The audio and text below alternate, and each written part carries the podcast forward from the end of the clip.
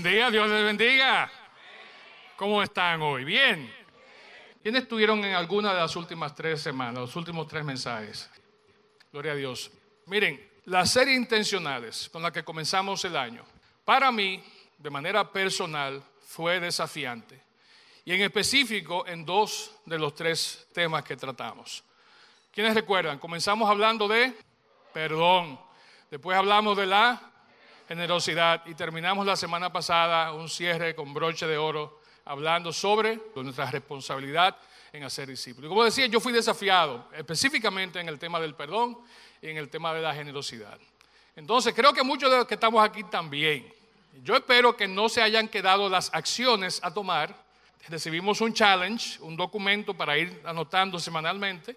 Yo espero que eso no se haya quedado en las tres semanas del mensaje o en esta próxima semana, sino que sea algo que nosotros realmente adoptemos y usemos como una herramienta para saber cada cierto tiempo cómo estamos en los temas de perdón, de generosidad y de hacer discípulos. Interesante porque hablábamos el jueves pasado en el discipulado de matrimonios y yo hacía la pregunta que, que resaltaba de hacer discípulos, pero es lo mismo de generosidad y del perdón. Y alguien comentaba diciendo que era algo en la forma que se presentaba imperativo. Cuando dice que vayamos a ser discípulos, dice vayan. La versión Reina Valera dice id. No es evalúen la posibilidad y cuando tengan tiempo, traten, si les es posible, es algo imperativo, es un mandato. Es de hecho ley, vamos a decirlo así. Y precisamente hablando de eso de, de ley, el mensaje de hoy es un mensaje de lo que llamamos tema libre, porque no es parte de la serie anterior, ni es parte de la próxima serie, pero sí tiene conexión. De hecho, yo creo que estratégicamente está ubicado como a manera de transición entre los mensajes que vimos en la serie anterior y lo que vamos a ver en esta próxima serie. Pero miren, desde que comienza el mes de febrero, es más, unos días antes de, que comience febrero, hay una palabrita que anda por los aires. Bueno, el mes completo de febrero, está presente en nuestro día a día. ¿Cuál es esa palabrita? La independencia, dicen algunos. ¿Qué más?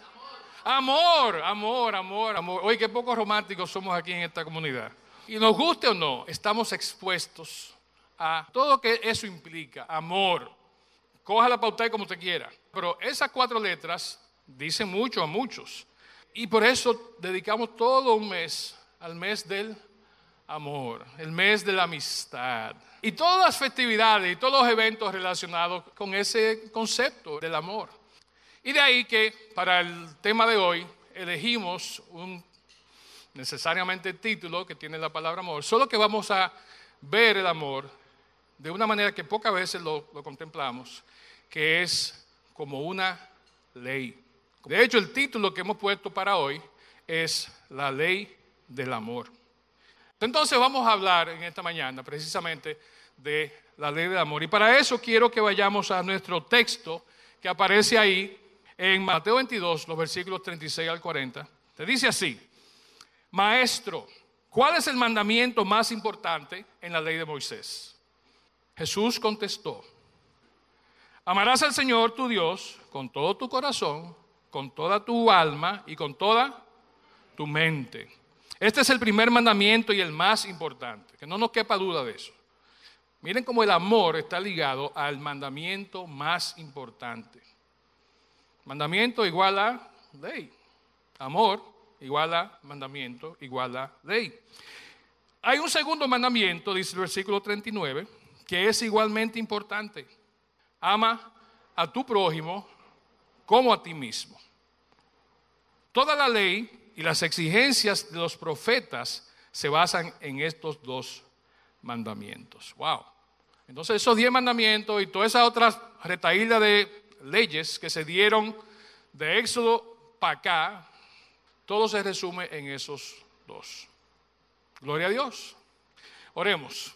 Padre, te damos muchas gracias, Señor, porque tu palabra es clara, tu palabra es directa, tu palabra nos instruye, Señor, y nos encamina por el sendero, Señor, por la vía que debemos llevar nuestra vida como creyentes, nuestra vida, Señor, en armonía y en buena relación con los demás.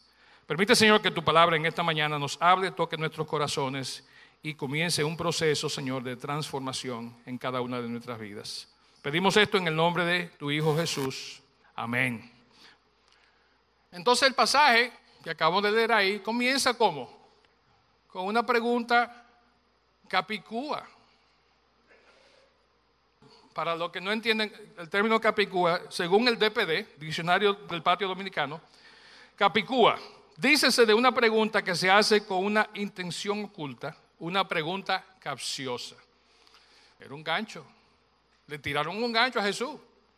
Ahora, para entender eso, tenemos que entender el contexto. ¿De dónde viene esa pregunta capicúa? ¿De dónde viene ese gancho que le tiran al Señor? Momentos antes, si leen el pasaje, unos versículos atrás, van a ver que Jesús estaba en una conversación con los saduceos y le hacen una preguntita y el Señor le calla la boca a los saduceos. Hay un grupito de fariseos, de otros estudiosos de la ley, abogados, gente docta, muy inteligente, culta, que también están detrás de Jesús para probarlo. Dice, tú a ver, vamos a hacer la preguntita del millón. ¿Cuál es el mandamiento más importante en la ley de Moisés? Y resulta interesante que el amor a Dios, como se plantea ahí, no es solo una buena idea, no es solo una excelente norma social, sino, como estamos viendo y vamos a ver en la mañana de hoy, el amor a Dios y el amor a nuestros semejantes, que es el segundo, es un mandamiento, es una ley, la ley del amor. Y yo sé, no pensamos en el amor como una ley. ¿Cómo pensamos en el amor? Tenemos percepciones de lo que es el amor que de hecho lamentablemente son percepciones fallidas. Hemos sido precondicionados a tener una idea del amor que no es necesariamente la definición del amor en su más puro concepto, pero sí está nutrida por cosas que Muchas veces hemos leído, nos han enseñado desde que éramos niños. De hecho, uno de los personajes que ha escrito, que escribió sobre el amor, un famoso eh, filósofo y escritor francés, dijo esto, el amor es la más fuerte de las pasiones porque ataca al mismo tiempo a la cabeza, al cuerpo y al corazón. Qué bueno que él copió el contenido del pasaje que leímos Parece que lo había leído. Pero fíjense cómo lo define al principio. Es que una pasión. ¿Sabe quién es François-Marie Aguet? ¿Quién es? Ese es Voltaire. Entonces, lo que lee Voltaire, eso fue lo que Voltaire dijo, del amor. Hay otro de los escritores, quizás no tan intelectual, quizás un poquito más contemporáneo, que dijo lo siguiente. Sabes que estás enamorado cuando no quieres dormirte, porque la realidad es por fin mejor que tus sueños. ¿Cuántos han estado ahí? ¿Eh? Eso lo dijo uno de mis autores favoritos. Doctor Seuss o Doctor Zeus. Qué interesante. Estamos enamorados cuando no queremos dormirnos porque la realidad... Entonces yo conozco mucha gente enamorada aquí que no duermen. Nada, pero fuera, fuera de, de esas definiciones, Realmente, señores, toda una serie y especie de personas, profesiones, psicólogos entre ellos, y mi mayor respeto para los psicólogos de aquí hoy. Eh, no estoy yendo, ¿verdad?, nada en contra de ninguno de ustedes, doctores y doctoras, pero dicen y sostienen y mantienen que el amor es un sentimiento que no se puede controlar. Entendiendo estas eh, malas concepciones, quisiera que viéramos algunas de manera puntual. La primera de estas es que el amor es estima. Confundimos lo que es estimar algo, a alguien, alguna cosa, con amor. Mucha gente dice, óyeme, yo amo los espagueti. Yo amo el Disney. ¿Cuántos aquí no aman el Disney?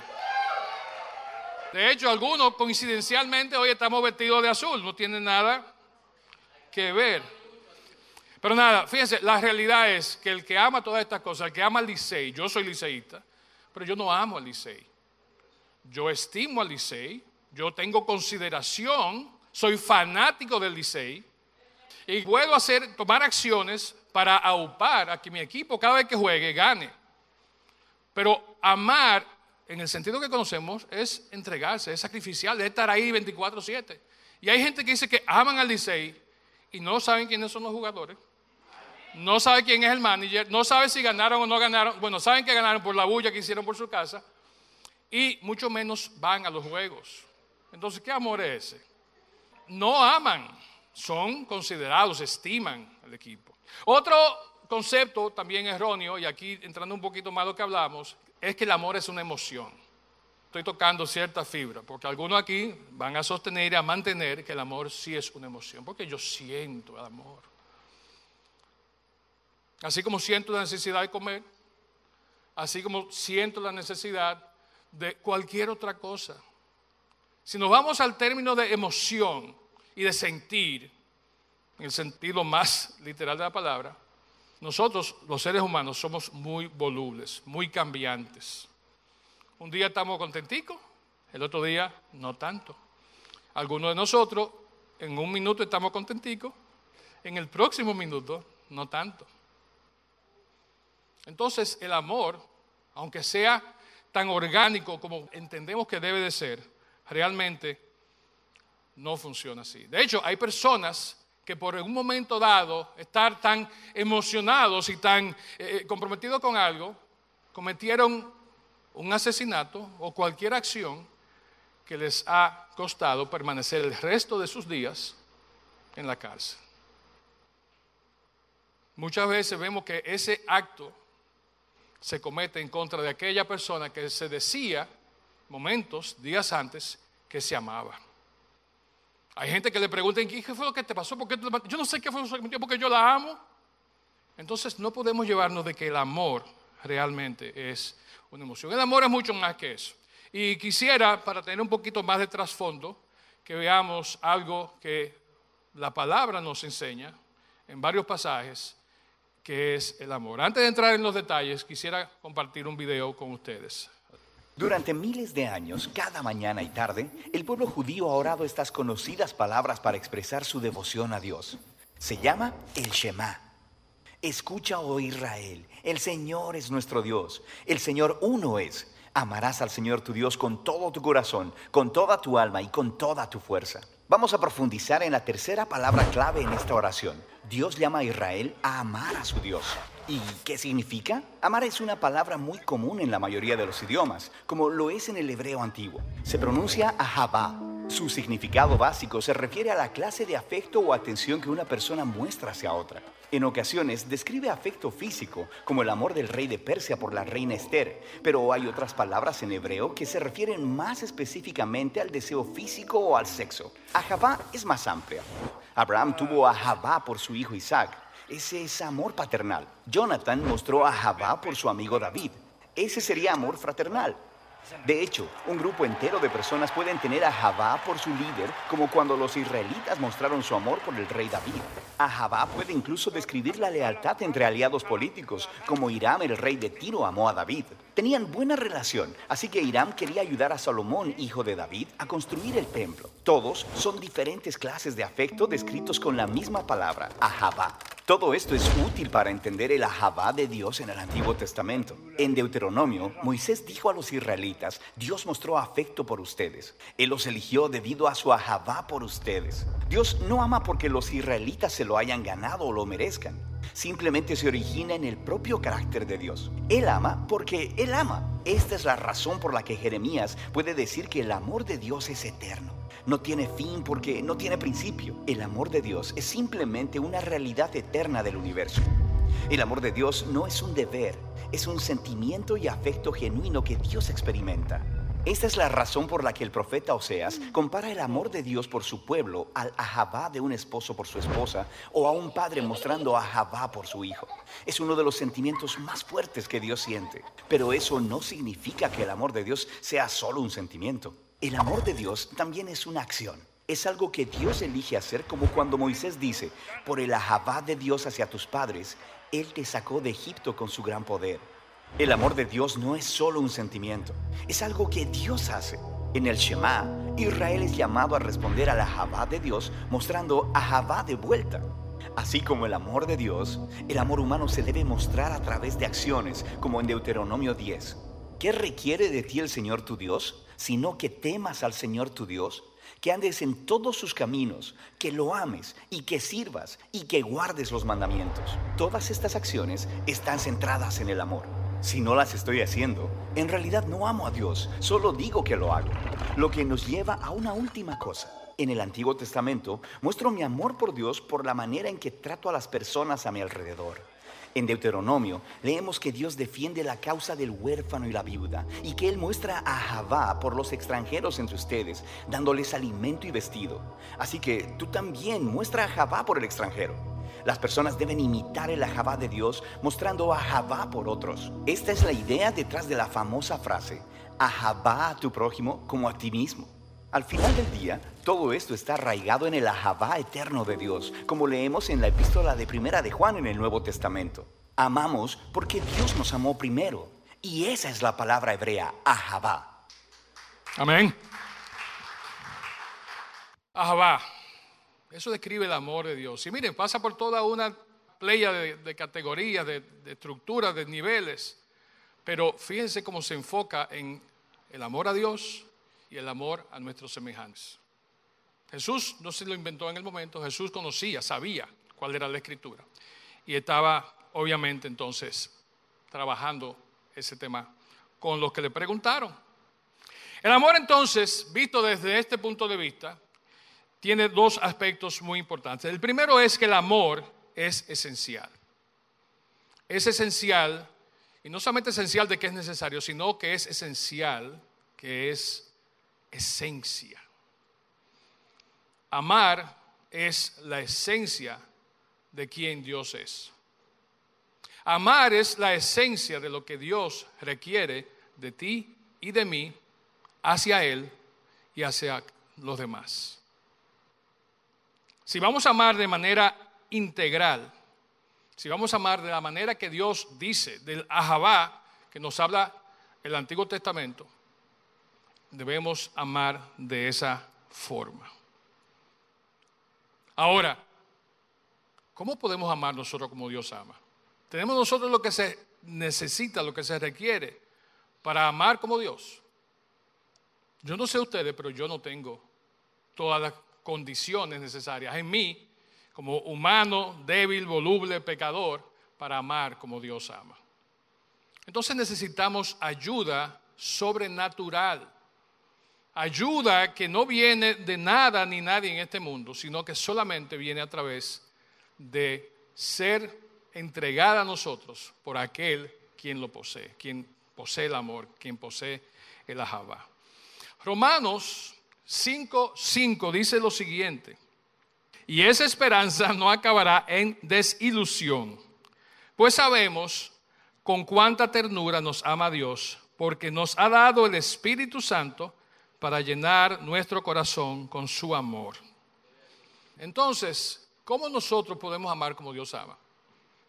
¿Qué necesitamos tener habitando, morando, actuando? Vimos que el amor es acción actuando en nosotros para poder amar similar a como Dios ama. El Espíritu Santo.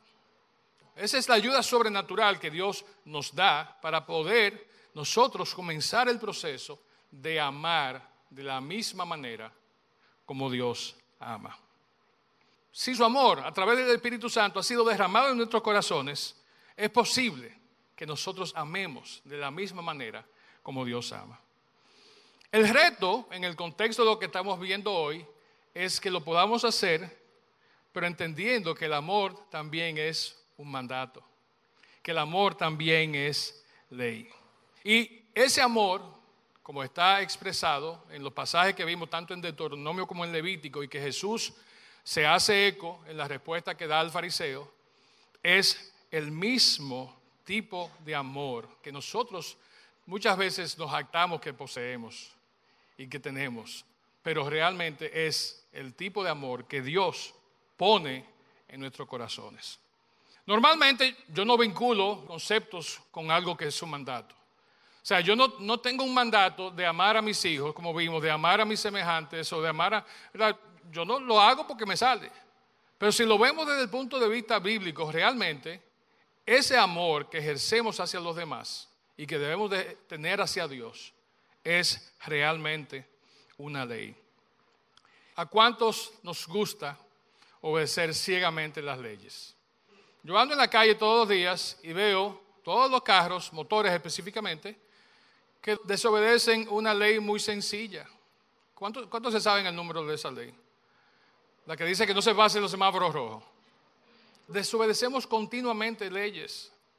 Si el gobierno pone un nuevo impuesto, una ley, y dice que ese impuesto usted va a pagarlo ahora, de ahora en adelante por el esto, ¿cuánto desobedecen esa ley? La cumplimos a regañadiente porque es una ley y hay consecuencias de no cumplirla. Aunque no nos guste, aunque no esté en nuestra naturaleza el hacerlo, realmente vamos a cumplir. Entonces veamos el amor en el mismo contexto, pero simplemente sabiendo de quién viene esa ley y cuáles son los resultados tan favorables, tan positivos, tan divinos que ocasiona el cumplir esa ley, no solamente en el que la cumple, sino en todos los demás que se benefician de que yo la cumpla. Para ubicarnos un poquito, vamos a ponernos en, contexto aquí. Eh, vamos a hacer un ejercicio, 30 segundos, rapidito.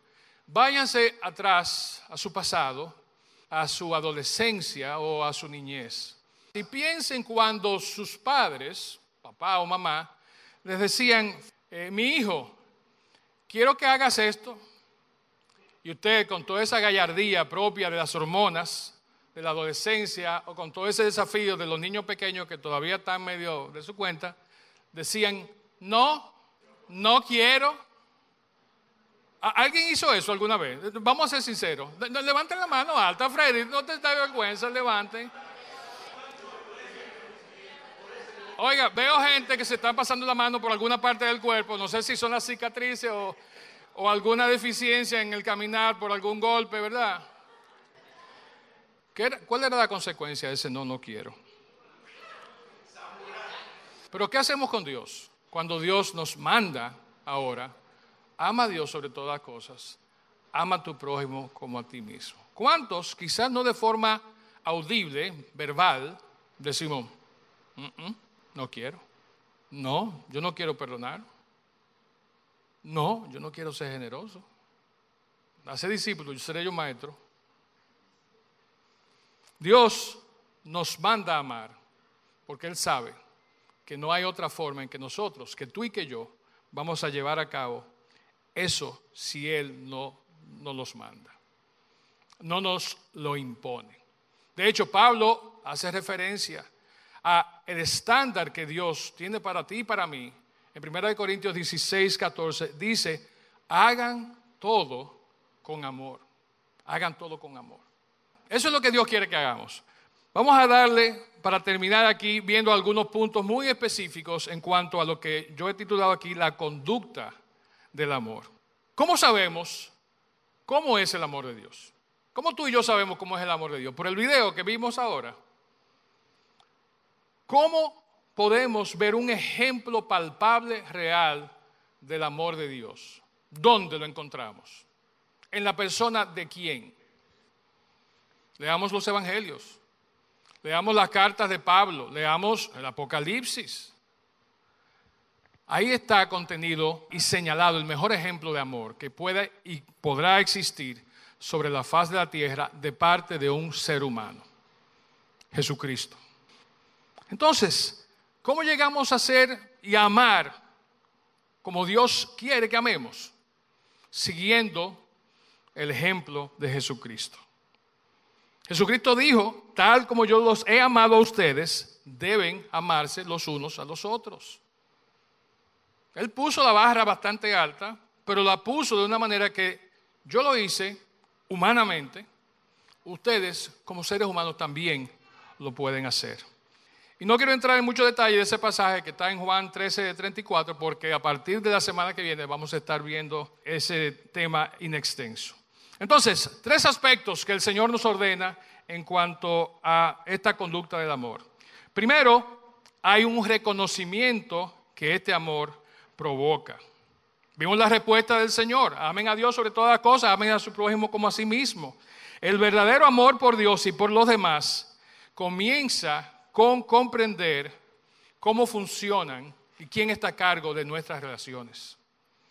Si no amamos a Dios adecuadamente, vamos a ser incapaces de amar a nuestros semejantes. Entonces no me diga que usted tiene amor por Dios y no ama a su semejante. O no me diga que usted ama a su semejante y no tiene amor por Dios. Las dos cosas van estrechamente ligadas, atadas de la mano. Somos incapaces de cumplir un mandato si no cumplimos el otro. Para amar adecuadamente debemos reconocer al Señor como aquel que tiene el control de nuestro ser por completo, corazón, alma y mente. Amén. Lo segundo es los resultados que produce. Cuando amamos como debemos, no solamente estamos teniendo un sentimiento, como veíamos en la Jabá, ni tampoco solo estamos expresando algo en palabras. En realidad, el verdadero amor de Dios tiene como resultado la obediencia a su palabra. Ahí comienza la expresión de nuestro amor hacia Dios. Primera de Juan 5, 2 y 3 dice, sabemos que amamos a los hijos de Dios si amamos a Dios y obedecemos sus mandamientos. Amar a Dios significa obedecer sus mandamientos y sus mandamientos no son una carga difícil de llevar. Amar a Dios significa que le obedecemos y que hacerlo no es una carga para nosotros. Piensen en el amor que ustedes tienen por familiares, por hijos, por padres, hermanos, por un amigo, por su pareja, su esposa, su esposo. Es difícil. No respondan, por favor. es sacrificial, pero es posible y lo hacemos. ¿Por qué? Porque estimamos, queremos a esa persona, pero hay un vínculo que va más allá de lo que es un simple sentimiento. Hay algo más que nos une y ese es el verdadero amor. Amamos a los demás entonces, no porque lo merezcan o porque cuenten ¿verdad? con nuestra aprobación, sino porque hemos sido amados primero por Dios y porque consideramos un gozo amar a los demás por causa de Él. Juan 14, 21 nos dice, los que aceptan mis mandamientos y los obedecen son los que me aman. Y porque me aman a mí, mi Padre los amará a ellos y yo los amaré y me daré a conocer a cada uno de ellos. Siguiendo en esa misma línea de pensamiento, segunda de Juan 1.6 dice, el amor consiste en hacer lo que Dios nos ha ordenado y Él nos ha ordenado que nos amemos unos a otros tal como ustedes lo oyeron desde el principio.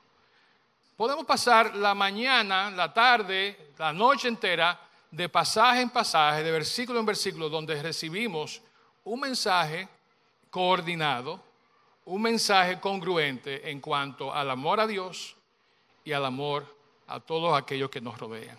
En cuanto al amor que debemos de dar a Dios de manera incondicional, sin embargo sabemos que Él nos amó primero, pero igualmente el que debemos dar a los demás, no porque nos caigan bien o no nos caigan bien, no porque sean de mi fan club o de mi equipo de pelota o no lo sean, simplemente porque es un mandato, es la ley del amor. Lo importante es que nosotros, tú y yo, no podemos ser embajadores de Dios si no reflejamos su amor en nuestras actitudes y acciones. Estamos llamados, Pedro nos habla de eso, varios pasajes, de que nosotros somos representantes de Dios. Y una condición importante, necesaria, es que podamos tener y mostrar y actuar en el mismo amor que Dios lo hace. El tercer y último aspecto entonces está en cuanto al descanso que esto nos proporciona. Es un mandato, es una ley, pero sin embargo un fruto muy claro es que recibimos descanso. Permitir que el amor de Dios fluya en cada uno de nosotros, a través de nosotros y a los demás, y que ese amor regrese al Señor, nos lleva a un lugar de paz y de descanso. Y voy terminando con este pasaje de Juan 15:10 que dice, cuando obedecen mis mandamientos, permanecen en mi amor, así como yo obedezco los mandamientos de mi Padre y permanezco en su amor. Estamos llamados a obedecer, pero sabiendo que esa obediencia nos va a llevar a un lugar de reposo, a un lugar donde por cumplir con la ley del amor, con este mandamiento que leemos en este pasaje de hoy, vamos a estar, como dice la Biblia en otra parte, en paz con Dios y en paz con nuestros semejantes. Hay que tomar acción, hay que tomar acción. Quisiera concluir esta mañana haciéndolo como hago generalmente en los devocionales que algunos de ustedes reciben. Algunos más que devocionales son como una tesis de grado. Pero los que lo pueden leer y llegan hasta el final, eh, ven que hay una sección que es para reflexión. Para que pensemos un poquito y para que tomemos acción sobre lo que se ha expuesto. En base a un versículo que se publica cada día en el app de la Biblia, en YouVersion. Y la pregunta que yo quiero hacer ahora para reflexión es la siguiente. ¿Es posible que tú y yo, que nos definimos como cristianos, logremos cultivar el amor por Dios y el amor por los demás? ¿Es posible? Lo pongo de otra manera. Es posible que tú y yo, que nos identificamos y decimos y nos mostramos a todo el mundo como cristianos, podamos nutrir, sostener y hacer crecer cada día nuestro amor hacia Dios y hacia nuestros semejantes. Es posible que tú y yo podamos cumplir la ley del amor. Yo creo que sí. Ahora, hemos visto todo lo que conlleva poder cumplir esta ley, cumplir este mandamiento. No son dos, es un mandamiento con dos componentes el amor a Dios sobre todas las cosas, sobre padres, sobre madres, sobre esposo, esposa e hijos, lo que sea. Y el segundo, el amar a los demás como me amo a mí mismo. No más que a mí mismo, no menos que a mí mismo, sino igual que a mí mismo. Y cuando Jesús está diciendo esto, Él sabe que nosotros, de hecho, Él da por sentado que tenemos amor propio. Todo lo que nosotros hacemos en nuestra vida, lo hacemos por amor propio. Aún aquellas acciones que resultan en detrimento de nosotros mismos, nosotros lo hacemos por el amor propio. Mal direccionado, malas decisiones, pero lo hacemos por amor propio. Entonces, amar a Dios sobre todas las cosas, amar a nuestro prójimo como a nosotros mismos. Hay muchas acciones y quiero cerrar con recordarles el caso de aquella mujer que cuando Jesús fue invitado a la casa del fariseo a cenar, ella irrumpió y postrada a sus pies, dice la palabra en Lucas, que con sus lágrimas mojaba los pies de Jesús y con sus cabellos, ¿qué hacía? Los enjugaba, los lavaba, los limpiaba. Y después cogió el perfume más caro que había en el momento y lo derramó sobre él a la crítica de los demás que no entendían que esto era qué? Un acto de amor. Jesús da una parábola después y dice, miren, la conclusión de la parábola es, al que mucho se le perdona, mucho ama. Entonces vamos a ver si es que no tenemos tantas cosas que creemos que no han perdonado y quizá por eso no amamos tanto. Yo no sé ustedes, pero yo estoy consciente de quién yo era y quién yo soy aún y estoy requete agradecido del perdón que Dios ha dado a mi vida. Y si amo al Señor, si amo a los demás, aunque sea un poquito, es porque lo hago en obediencia a este mandamiento, a esta ley del amor. Amén. Si estás aquí hoy y esta palabra la tomaste para ti, si eres creyente, si eres seguidor de Jesús, amén, qué bueno. Pero si estás aquí en esta mañana y todavía no tienes esa relación directa, personal con nuestro Señor, esto de hoy que sirva como una invitación, que sirva como una invitación para nosotros alinear nuestra vida, alinear nuestros sentimientos, nuestras emociones, todo lo que queramos decir, pero alinear realmente lo que la Biblia nos manda hacer con una relación directa con Dios. Veíamos que se necesita ayuda sobrenatural. Y esa ayuda sobrenatural solamente llega cuando recibimos el Espíritu Santo. Y el Espíritu Santo solamente lo recibimos cuando tomamos una decisión de entregar nuestra vida al Señor. Padre bueno, Padre de gloria, te damos muchas gracias, Señor, por el privilegio de escuchar tu palabra en esta mañana. Gracias, Señor, porque tu palabra nos confronta, nos desafía, Señor, a que seamos personas intencionales en procurar cumplir esta ley del amor. Señor, permite que en nuestros corazones realmente tengamos ese deseo ardiente de amarte a ti sobre todas las cosas sabiendo que en muchos casos eso va a requerir, Señor, sacrificios que tenemos que hacer. Pero vemos y sabemos cuál es la gran recompensa que recibiremos al estar un día contigo en tu presencia. Así te pedimos también, Señor, que nos permita, Señor, ejercer, ejercitar este amor en acciones que se reflejen, Señor, en cómo tratamos a nuestros semejantes, Señor. Perdónanos por las veces que no actuamos en amor a favor de los demás te pedimos que a partir de hoy, Señor, este sea no solo el sentimiento, sino el mover, Señor, la máquina que controle, que dirija cada una de nuestras acciones hacia cada uno de lo que llamamos nuestro prójimo. Mira aquellos, Señor, que están aquí en esta mañana, que están aún explorando, Señor, tener una relación personal contigo. Pido, Señor, que tu palabra predicada, Señor, sea quien a través de tu Espíritu Santo que está aquí hoy en medio nuestro, les convenza, Señor, de pecado, de justicia, de juicio. Y que sus vidas, Señor, puedan venir a tus pies, ser entregadas a ti, Señor. Gracias, Padre, por tu amor, gracias por tu misericordia. Te adoramos y te alabamos, Señor, y te glorificamos. En el nombre de Jesús oramos. Amén.